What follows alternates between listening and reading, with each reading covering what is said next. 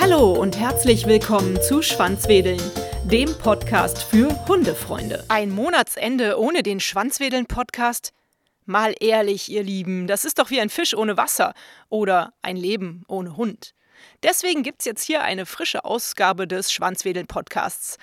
Die aktuelle Episode beschäftigt sich mit einem Hundesprichwort.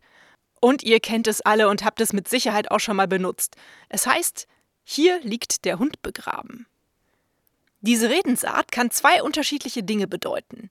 Zum einen, hier ist überhaupt nichts los, hier sind doch die Bürgersteige hochgeklappt, es ist irgendwie eine ganz langweilige Sache, an diesem Ort passiert überhaupt nichts, hier liegt der Hund begraben.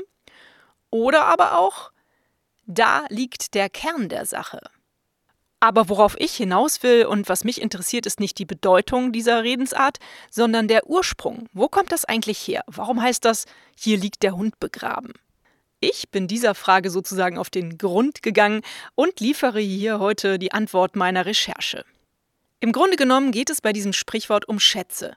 Schätze, die man früher vergraben hatte, um sie zu verstecken. Und man hat sie mit einem Fluch oder einer Zauberei versucht, vor Leuten zu schützen, die sie versuchen auszugraben und zu klauen. Eine Möglichkeit war dabei, einen schwarzen Hund neben dem Schatz zu begraben. Der sollte den Schatz dann bewachen. Vor schwarzen Hunden hatten die Leute nämlich damals besonders viel Angst. Ein schwarzer Hund symbolisierte damals den Teufel. Häufig wurde auch auf die Schatztruhe ein Hund draufgezeichnet. Und wer dann wusste, wo der Hund begraben liegt, der wusste auch, wo der Schatz ist. Im übertragenen Sinne sucht man eben oft nach der Ursache eines Problems und hat man es entdeckt, fühlt man sich, als sei man auf einen Schatz gestoßen. Liebe Schwanzwedeln-Podcast-Freunde, das scheint nach meinen Recherchen die eindeutigste Erklärung für diese Redewendung, da liegt der Hund begraben.